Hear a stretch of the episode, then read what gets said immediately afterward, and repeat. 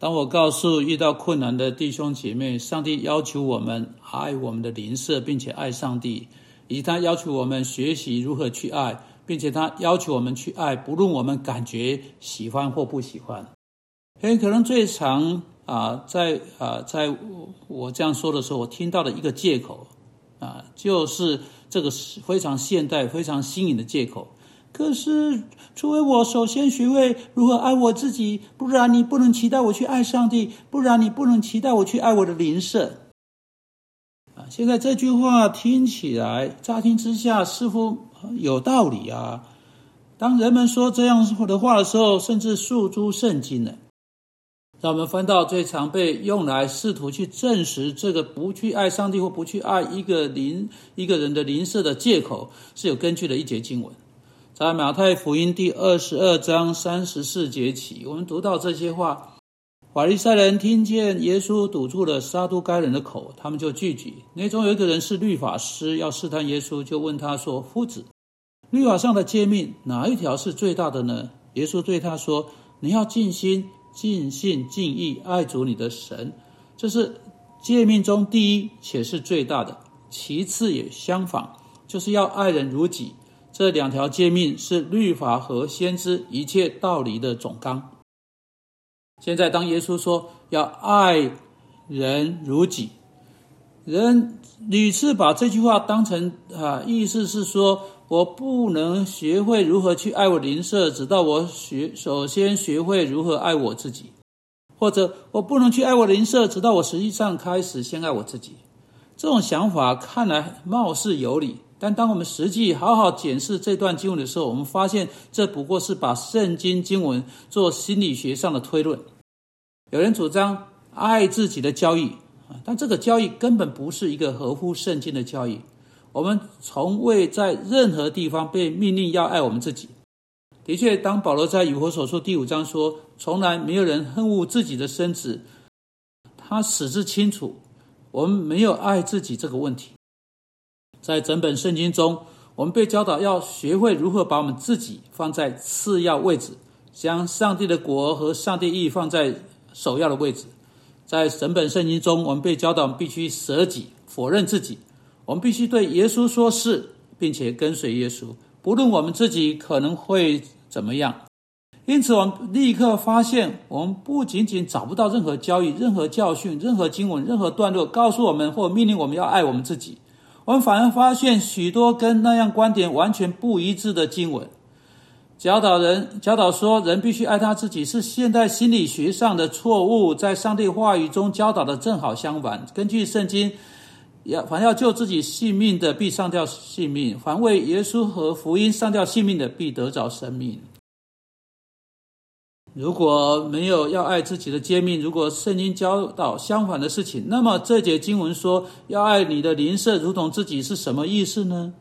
请注意，耶稣在这里说这两条诫命不是三条。他说到第一且是最大的诫命，然后说其次也相仿。然后他在马太福音二十二章四十节四十节总结说这两条诫命是律法和先知一切道理的总纲。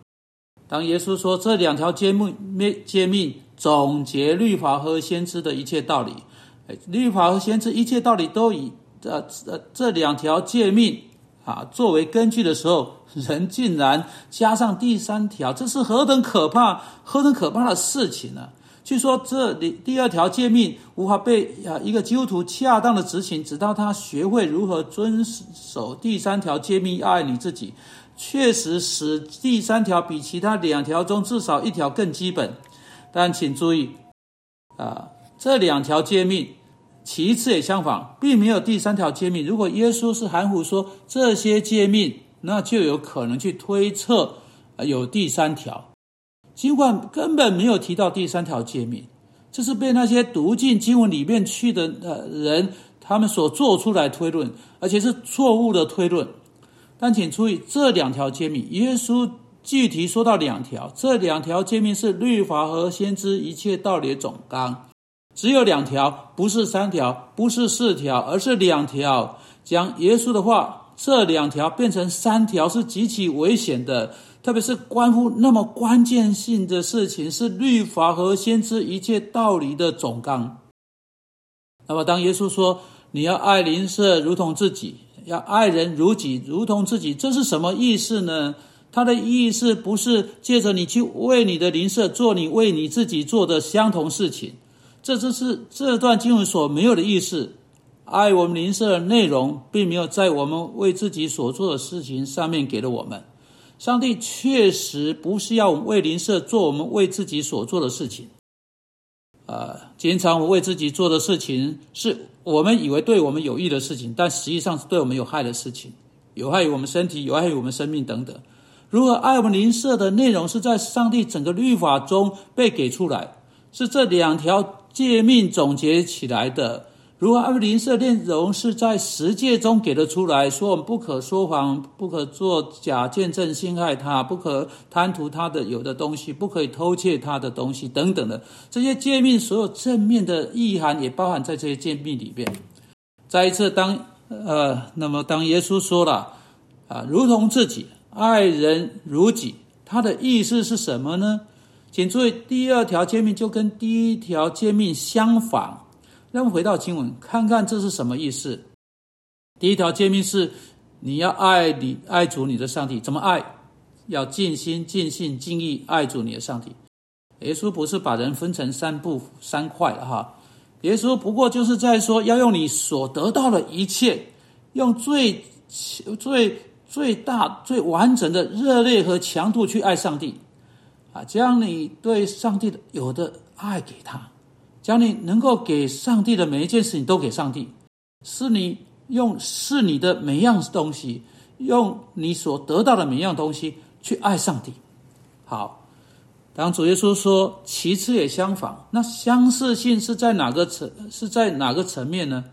当然是在一个人。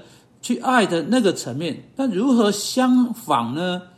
要爱我们邻舍如同自己，那就是说，你应该用爱我们自己，我们为自己有的相同种类的强度、相同种类的热度、相同种类的强烈的渴望来爱你的灵舍。我们如何平凡的放过我们自己？何等容易使我们不为我们所做的错事受到责备？我们何等平凡的为自己找到借口？我们何等平凡的啊，做使我们自己比较容易过的事；我们何等的频繁的关切自己、爱我们自己，以同样的频率、以同样强度、以同样的强烈的渴望，去为我们自己做最好的事情。这就是我们为我们邻舍该有的爱的种类。这是耶稣所说的：用跟你爱自己相同种类的强度来爱你的邻舍。我们为自己做的事情。不是我们用来爱我们邻舍的条件，因此让我们丢掉这个借口吧。当上帝的话告诉我们应当爱爱人如己的时候，我们却说啊，我们无法爱邻舍，直到我们首先学会如何爱我们自己。你知道你如何爱你自己？你非常热情热烈的爱你自己，这正是耶稣说你必须向着你邻舍所做的。主啊，求你帮助我们爱我们邻舍。不只不是以某种冷漠、简单、容易的方式，而是用我们用以爱我们自己相同的热情、相同的激情来爱我们的邻舍。我们奉主的名祷告，阿门。